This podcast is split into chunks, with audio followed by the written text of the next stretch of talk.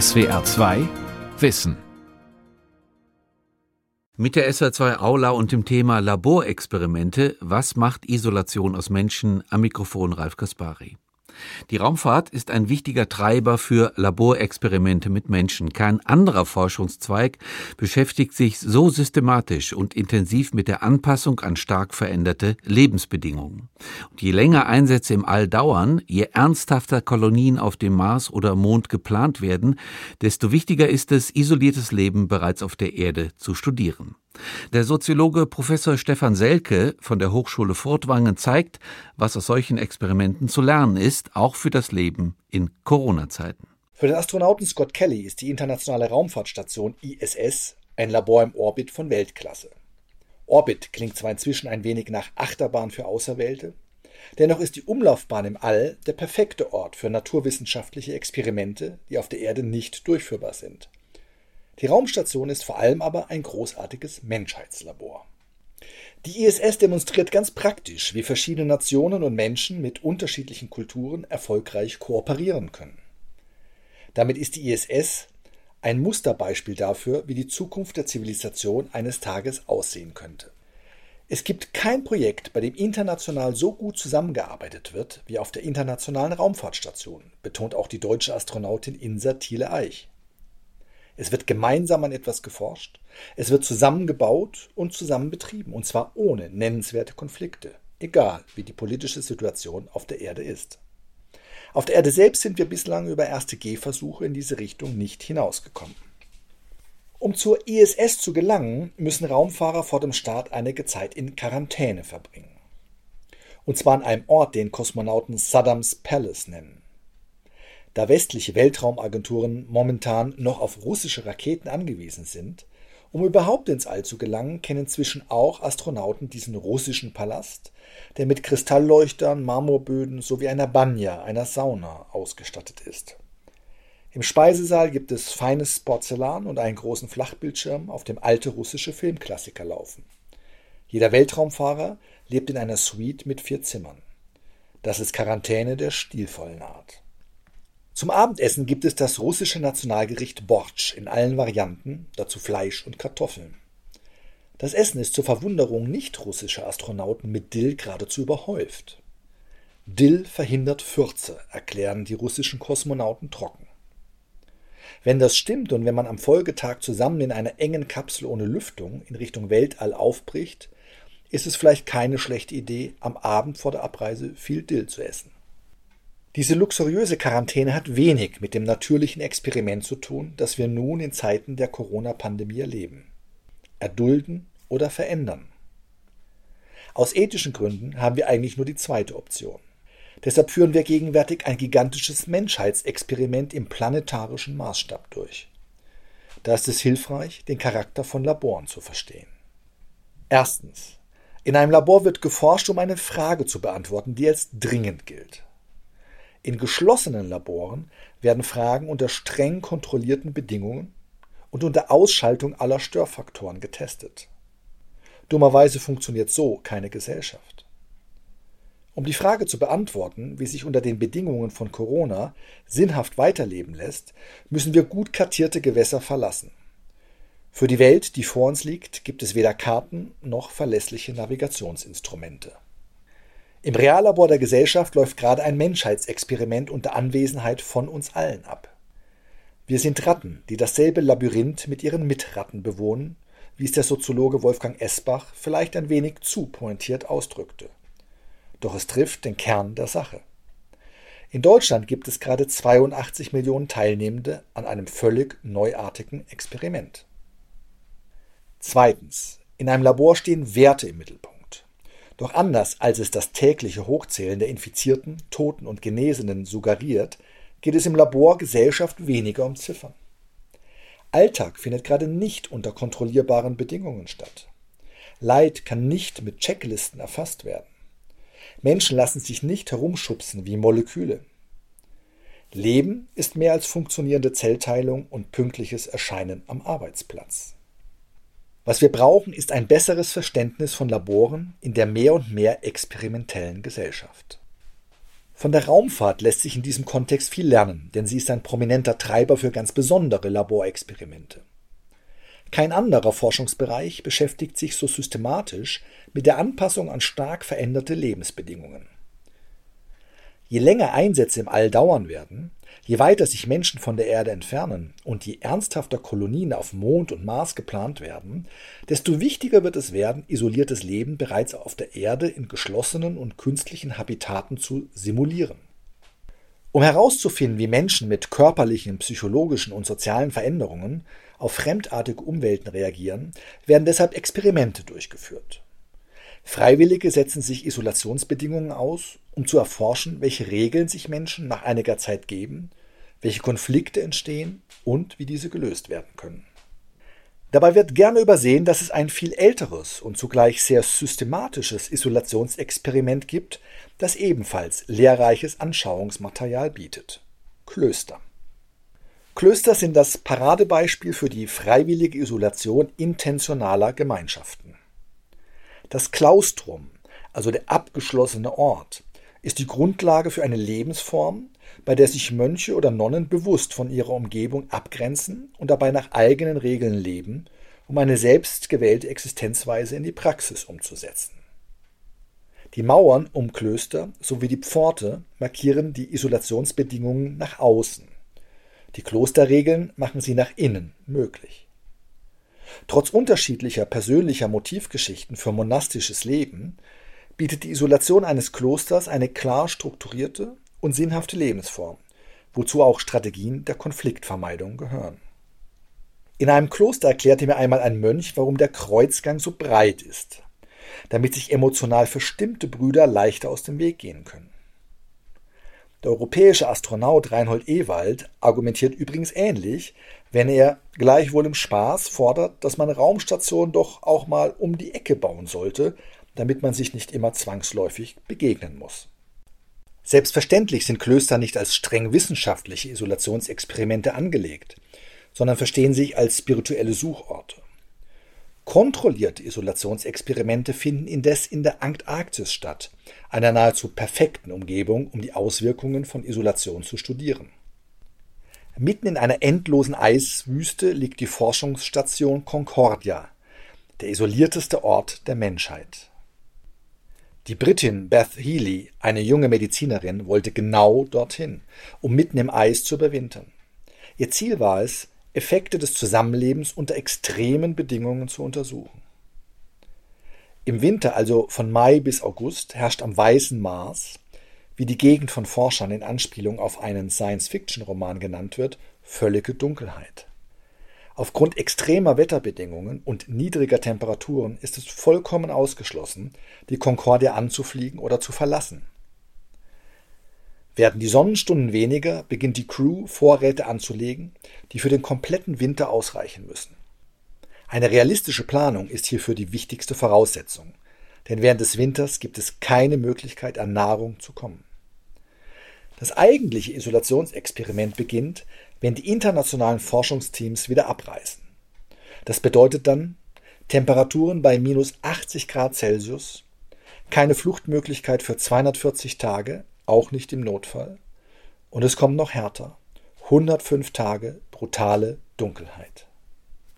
Doch genau darum ging es Beth Healy. Sie entwickelte einen genauen Blick für alles, was unter diesen Bedingungen um sie herum vorging. Denn das größte Experiment ist noch immer die Koexistenz von Menschen. Der beengte Lebensraum strapazierte das Miteinander, Gewissheiten schmolzen dahin. Nach und nach verschwanden Hierarchien, Geld spielte keine Rolle mehr. Stattdessen wurden Wissen und nützliche Kompetenzen zu alternativen Statussymbolen. Ganz nebenbei entstanden neue Formen der Kreativität wenn zum Beispiel Geburtstagsgeschenke aus Abfällen hergestellt wurden. Und wie auf einem Raumschiff lernten alle, äußerst sparsam mit lebenswichtigen Ressourcen umzugehen. Die Beobachtungen von Bethely lassen sich recht gut verallgemeinern.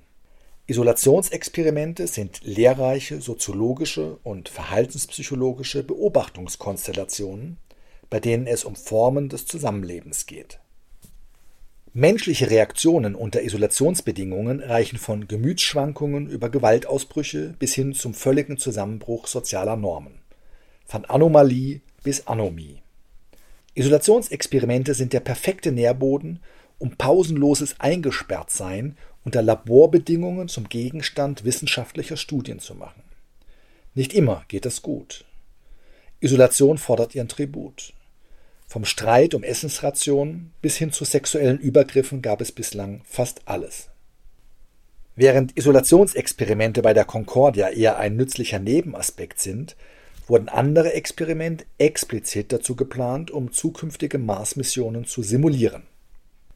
Wüstengegenden in Utah, Israel oder China eignen sich perfekt dazu, um in isolierten künstlichen Habitaten zu erproben, wie sich unter der absolut lebensfeindlichen Umgebung des roten Planeten über- und zusammenleben lässt.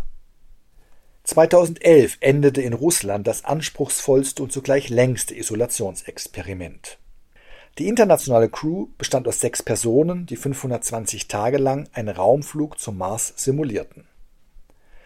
Damit wurde der Beweis erbracht, dass der Mensch in der Lage ist, einen Trip zum Mars durchzustehen, so Christa Fluglesang, schwedischer ESA-Astronaut und Experte für Missionsbetrieb im All. Isolationsexperimente werden genau deshalb von staatlichen Raumfahrtagenturen und privaten Weltraumpionieren genutzt, um die potenziellen Auswirkungen auf Physis und Psyche experimentell zu erforschen. Eines dieser aufwendigen Isolationsexperimente ist High Seas, ein Gemeinschaftsprojekt der Universität Hawaii und der NASA, der amerikanischen Weltraumbehörde. Das künstliche Habitat befindet sich inmitten einer rötlichen Geröllwüste am Fuße des Vulkans Mauna Loa. Die Wohngemeinschaft der vierten Mission bestand aus vier Amerikanern, einem Franzosen sowie der deutschen Geophysikerin Christiane Heinecke. Das Experiment begann mit dem Einschluss der Missionsteilnehmer. Noch ein kurzes Winken, das Schloss klackte und wir waren unter uns, erinnert sich Heinecke an diesen Moment. Nun stand ein ganzes Jahr zur Verfügung, um auf wenigen Quadratmetern zu erforschen, wie sich Gruppen entwickeln und soziale Rollen verändern. Die Missionsteilnehmer gingen dabei so systematisch wie möglich vor. Sie setzten Fragebögen ein, aber auch tragbare Sensoren und Filmaufnahmen, um Veränderungen an sich selbst zu dokumentieren. Man weiß ja gut, dass es schiefgehen kann, so Heinecke, denn Isolationsbedingungen verstärken vorhandene Persönlichkeitsmerkmale. Es ist ein bisschen wie in einer Ehe. Man kennt sich einfach so gut, berichtet auch Oliver Knickel, der 2009 für die Europäische Raumfahrtagentur ESA in der ersten Phase des Mars 500 Projekts an einem 105 Tage dauernden Isolationsversuch teilnahm. Wie auf einer Raumfahrtstation war der Alltag im High Seas Habitat klar strukturiert. Jedes Missionsmitglied hatte einen festen Küchentag. Da die Mission sechs Personen umfasste, gab es am Sonntag Reste. Eine Crew aus einigermaßen rational denkenden Menschen kann erstaunlich viel aushalten, auch über mehrere Monate hinweg. Doch wenn nach einem halben Jahr kein Ende in Sicht ist, beginnt die Fassade zu bröckeln und auch die kleinsten Risse, die bei der Auswahl der Crew übersehen wurden, treten zutage. Vom geklauten Nutella-Glas über das Abwaschen bis zur handfesten Depression steht dann alles zur Debatte.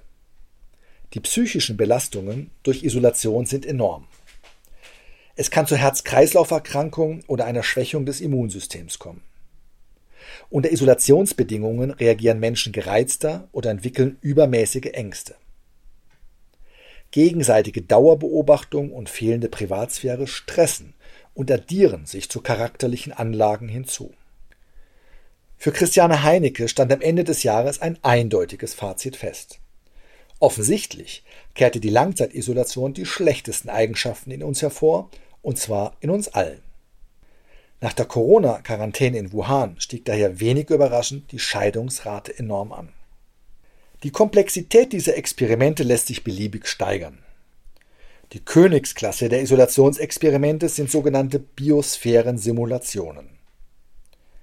Nahe der Stadt Oracle in Arizona befindet sich die Biosphäre 2, ein riesiges Terrarium aus Stahl und Glas. Es ist warm, feucht und riecht nach Pflanzen. Biosphäre 2 meint eine Art zweite Erde in Miniaturformat, komplett mit Mini-Ozean, Mini-Regenwald und Mini-Ackerland. Die Biosphäre 2 basiert auf einem Konzept der Ökologie geschlossener Systeme und ist ein groß angelegtes wissenschaftliches Experiment unter kontrollierten Bedingungen. Eine von Menschen künstlich entworfene Welt, die wie eine natürliche Welt funktionieren soll. Die Idee entstand zu einer Zeit, als der Klimawandel langsam als gesicherte Tatsache angesehen wurde. Wissen zur Heilung der Narben des Planeten konnte nur in Simulationsexperimenten unter Anwesenheit von Menschen im Terrarium erarbeitet werden. Die Gründer des Projekts, der Ingenieur und Ökologe John Allen sowie der Ölmilliardär Ed Bass, orientierten sich an vorangegangenen Erfahrungen mit geschlossenen Biosphärenexperimenten. Mitten im Kalten Krieg bauten die Sowjets mit BIOS I und BIOS II erste geschlossene Habitate. Und zwar dort, wo auf natürliche Weise gute Isolationsbedingungen zu finden sind, in Krasnojarsk, Sibirien. Das ganze Jahr 1969 lang lebten drei Menschen, Bionauten genannt, in diesem winzigen Ökosystem. Weil die Biosphäre 2 in Arizona ein geschlossenes System sein sollte, wurde sie gegen Wasser und Luft versiegelt.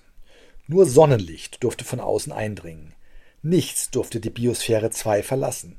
There is no away. Ein sozialökologisches Labor, ausgelegt für 100 Jahre Betriebsdauer. Wer sich Fragen zum Überleben der Zivilisation stellt, neigt offensichtlich ganz automatisch dazu, in längeren Zeiträumen zu denken. Nach ihrer Fertigstellung war die Biosphäre 2 die luftdichteste Struktur der Welt. Sie verlor sogar weniger Luft nach außen als das Space Shuttle. Neben ökologischen Themen spielten auch Gruppendynamiken und Gesundheit, also humane Faktoren, eine Rolle für diese komplexe Experimentalanordnung. Am 26. September 1991 begann der erste Einschluss. Wieder machten sich acht Bionauten bereit, um auf dem Raumschiff Erde in Miniaturformat einzuchecken. Tausende von Menschen beobachteten das Spektakel rund um das Habitat. Reporter, Fotografen und Kameramänner stellten auf die Luftschleuse scharf, die aussah, als wäre sie einem riesigen U-Boot entliehen worden. Vor der Schleuse drehten sich die Bionauten noch einmal um, winkten und betraten dann entschlossen das Habitat. Mit dem Umlegen des dicken weißen Hebels wurde der Einschluss vollendet. Die Schleuse schloss mit einem dumpfen Ton, Metall auf Metall. Für 730 Tage mussten sie nun ohne Luftzufuhr von außen auskommen. Acht freiwillige Versuchsteilnehmer, deren blaue Overalls mit Missionsstickern ein wenig so aussahen wie eine Kreuzung aus Baumarktuniform und Astronautendress. Es war ein Überlebensexperiment, so die Beobachterin Mary Carson, und die Bionauten waren die Laborratten. Der Erfolg des Projekts hing allein davon ab, wie ernst die Crew die selbst auferlegten Regeln nahmen, obwohl es dazu keine Notwendigkeit gab. Denn schlussendlich war es einfach nur eine Simulation. Probleme ließen nicht lange auf sich warten. Im Habitat herrschte hohes Artensterben, blütenbestäubende Tiere wie Bienen und Kolibris starben. Was die Biologin Rachel Carson in ihrem Weltbestseller Der stumme Frühling bereits als Dystopie beschrieben hatte, wurde in der Biosphäre 2 Realität. Die Bionauten mussten ihre überlebensnotwendigen Pflanzen von Hand bestäuben. Noch dazu verbreiteten sich Fadenwürmer, Kakerlaken und Ameisen. Milben verzerrten Lebensmittel wie Kartoffeln und weiße Bohnen. Ungeziefer wurde zum Feind des Menschen. Diese Entwicklung verschob auch das Zeitmanagement der Bionauten radikal von wissenschaftlicher Kopfarbeit zu landwirtschaftlicher Handarbeit. Die Crew erlebte die Rückentwicklung von der Hochmoderne zur Agrargesellschaft am eigenen Körper und in Zeitraffer. Am Ende blieben gerade einmal fünf Prozent des Zeitbudgets für Forschung übrig. Im Zentrum aller Bemühungen stand verständlicherweise der Wunsch, satt zu werden. Von Freizeit und Luxus sprach bald niemand mehr. Kaffee gab es nur, wenn Kaffeebohnen auch von eigenen Bäumen geerntet und verarbeitet werden konnten. Wegen dieser Anstrengungen verloren die Bionauten durchschnittlich 13 Prozent ihres Körpergewichts. Der ständige Hunger führte zu Gereiztheit, Spannungen und massiven Streitigkeiten im Team. Die harte körperliche Arbeit zur Nahrungsmittelproduktion und die Kalorienbeschränkungen spielten im Alltag eine stark limitierende Rolle. Denn die kalorienreduzierte Ernährung verminderte nicht nur die Energie der Bionauten, sondern auch deren kognitive Fähigkeiten. Trotz oder gerade wegen dieser Probleme liefert das Biosphäre-2-Experiment wertvolle Hinweise. Eine positive Gruppendynamik physisch isolierter Gruppen wird inzwischen als zentraler nicht-technischer Erfolgsfaktor für zukünftige Weltraumexplorationen angesehen. Wesentlich hierbei ist die Anpassungszeit an die künstliche Umwelt. Im Experiment entwickelte die Crew der Biosphäre 2 einen angepassten Lebensstil, der half, mit den Entbehrungen der Isolation umzugehen. Über Telefone konnten sie regelmäßig mit Freunden und Verwandten kommunizieren. Viele Bionauten lebten sich kreativ aus, um die Zeit des Einschlusses sinnvoll zu strukturieren. Jeder Feiertag wurde von der Crew rituell gewürdigt, um Zeitmarker zu setzen und Konflikte einzudämmen. Es gab eine Art Konkurrenz um das beste Gericht, denn unter der Bedingung von Isolation und Knappheit erhält kreatives Kochen einen kaum zu überbietenden sozialen Wert. Solche Ablenkungsrituale haben eine lange Tradition. Schon die großen Seefahrer wussten, wie man die Mannschaft bei der Stange hält. Der Arktisforscher Fridtjof Nansen, der vor rund 125 Jahren mit seinem Forschungsschiff Fram versuchte, den Nordpol zu erreichen, sorgte dafür, dass an Bord kein Anlass zum Feiern ausgelassen wurde. Zu jedem Geburtstag der Offiziere gab es ein Festessen. Nationale Feiertage waren ein beliebter Anlass für Fahnenschwenkaktionen und Extrarationen an Schnaps. Fridtjof Nansen versuchte 1895 zusammen mit seinem Gefährten Hjalmar Johansen den Nordpol mit Hundeschlitten zu erreichen. Dabei gerieten beide in Schwierigkeiten und lebten neun Monate auf dem Packeis in einer primitiven, selbstgebauten Hütte. Obwohl sie sich nur von Eisbärenfleisch und Walrossfett ernähren konnten, versuchten sie auch unter diesen prekären Umständen Weihnachten zu feiern. Zwei Dinge trugen zum festlichen Charakter bei. Johansen wechselte sein Hemd, Nansen seine Unterhose. Und nachdem sich beide Männer neun Monate lang einen Schlafsack geteilt hatten, gingen sie fortan zum Du über. Auch in der Biosphäre 2 entwickelte sich trotz aller Konflikte ein ausgeprägtes Wir-Gefühl. Die Bionauten erkannten, dass sie ohne ihr Ökosystem nicht überleben würden. Dennoch, als die Mannschaft 1993 nach zwei Jahren durch exakt die gleiche Luftschleuse wieder nach außen trat, sahen die meisten müde und dünn aus und waren erleichtert, endlich draußen zu sein. Die Biosphäre 2 symbolisiert bislang die Grenzen kontrollierter Experimente. Mit mehr als 1800 Sensoren wurde das ökologische System des künstlichen Habitats Erde, Pflanzen, Wasser und Luft kontrolliert. Die Komplexität eines natürlichen Ökosystems sollte durch eine Unmenge an Messdaten kontrolliert werden. Aber jedes Natursystem hat eine Eigendynamik, die es unmöglich macht, vollständige Kontrolle und Stabilität zu erlangen. Stabilität mag das Ziel des Experiments gewesen sein, aber Instabilität ist nun einmal das zentrale Merkmal der Wirklichkeit. Die Lehre aus Biosphäre 2 lässt sich in einem Satz zusammenfassen. Je größer die Kontrolle des Menschen über seine Umwelt ist, desto ausgeprägter muss auch seine Verantwortung sein. Wie es scheint, sind wir dieser Verantwortung noch nicht vollständig gewachsen. Heute lebt übrigens niemand mehr dauerhaft isoliert unter der Glaskuppel. Niemand muss von weniger als 2000 Kalorien pro Tag satt werden. Stattdessen führen Schulklassen eigene Forschungsprojekte im Habitat durch. Die Biosphäre 2 ist kein geschlossenes Labor mehr. Kleine Singvögel dringen von draußen in das künstliche Habitat ein und nisten in den Bäumen. Dort drinnen sind sie vor den Falken geschützt. Alltag, so wie die meisten von uns ihn kennen, unterscheidet sich radikal von den freiwilligen Isolationsexperimenten der Mönche, Polarforscher sowie der Astro-, Bio- und Terranauten. Unsere Gesellschaft ist ein Labor mit offenen Rändern. Dies ist nicht erst seit Corona so, doch der Laborcharakter wird nun sichtbarer. Bis auf weiteres leben wir als Versuchspersonen in einem natürlichen Experiment. Die Welt, so wie wir sie kennen, ist keineswegs verschwunden. Ganz im Gegenteil. Die kulturelle Matrix unserer Zivilisation tritt gegenwärtig viel deutlicher hervor. Es wäre an der Zeit, diese historisch einmalige Chance für gesellschaftliche Experimente auch kreativ zu nutzen. Denn in der temporären Versuchsanordnung des Lebens dürfen und können wir wahrscheinliche, mögliche und wünschenswerte Existenzformen erproben. Hierbei könnte eigentlich alles auf den Prüfstand gestellt werden. Wie viele Regeln tun Menschen gut? Wie funktioniert Kooperation statt Konkurrenz? Was außer Geld brauchen wir wirklich zum Leben? Wissen wir, wann wir satt, wann wir zufrieden sind? Müssen wirklich alle das Gleiche haben? Oder wäre es nicht zielführender, alle hätten genug?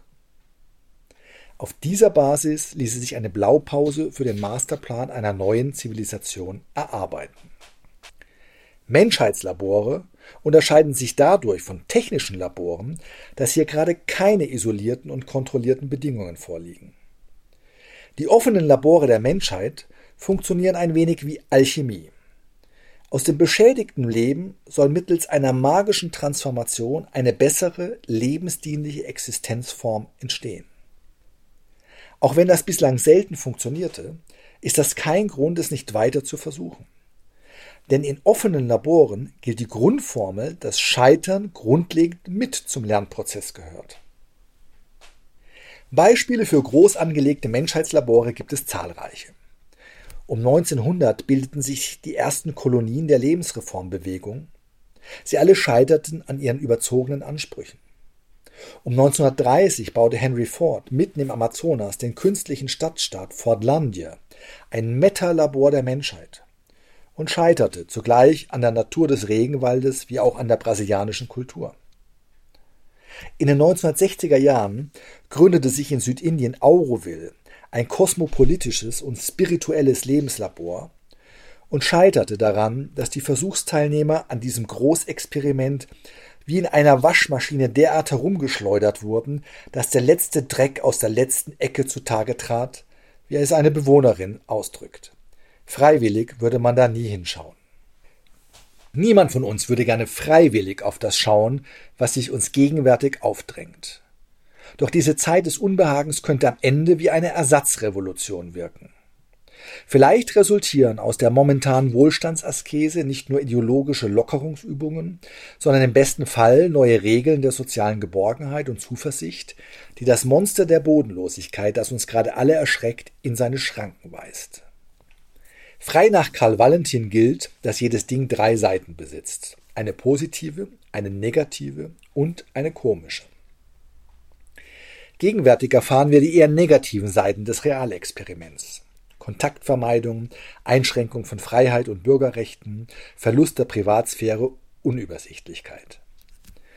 Der positive Aspekt des Labors besteht aber darin, dass gegenwärtig viele neue Formen der Kommunikation und des Zusammenlebens erprobt werden können. Und das wird über den Tag hinaus von Bedeutung sein. Und die komischen Seiten? Es gibt sie, auch wenn uns vielleicht gerade der Blick dafür fehlt oder der Mut, sie zu benennen. Die Corona-Pandemie zwingt uns, näher hinzusehen und schneller nachzudenken. Wir erkennen, dass wir zu lange im Garten der trügerischen Sicherheit lebten. Nun kommen all unsere dreckigen Geheimnisse an die Oberfläche und neue Wahrheiten lassen Zugluft entstehen. Die Normalität ist nur noch eine Rumpelkammer der Nostalgie. Was wir brauchen, ist eine Wette auf eine bessere Zukunft. Im Schimmer unserer Smartphones und Computerbildschirme werden wir alle zu Probanden einer kommenden Zivilisation. Unsere Gedanken sind dabei wie Reisende auf einem Bahnhof. Auf den ersten Blick scheinen sie umherzuirren, doch sie verfolgen stets ein einziges Ziel das bessere Leben. Unsere Gesellschaft wird jetzt zur großen Bühne der Zukunft. Es liegt an uns, welches Stück wir am Ende zusammen auf dieser Bühne aufführen. Lernen kann man dabei vom Großmeister der Bühnenkunst Shakespeare. Wie heißt es so schön im vierten Akt von Macbeth? Ein bewölkter Himmel klärt sich ohne Sturm nicht auf. Das war die SWR2 Aula heute mit dem Thema Laborexperimente. Was macht Isolation aus Menschen? Sie hörten einen Vortrag von und mit Professor Stefan Selke, Soziologe an der Hochschule Furtwangen. Sie können diese und alle anderen Sendungen wie immer nachlesen und nachhören. Infos dazu finden Sie auf unserer Homepage swr2.de-wissen. Die Welt verstehen. Jeden Tag. SWR2 Wissen. Manuskripte und weiterführende Informationen zu unserem Podcast und den einzelnen Folgen gibt es unter swr2wissen.de.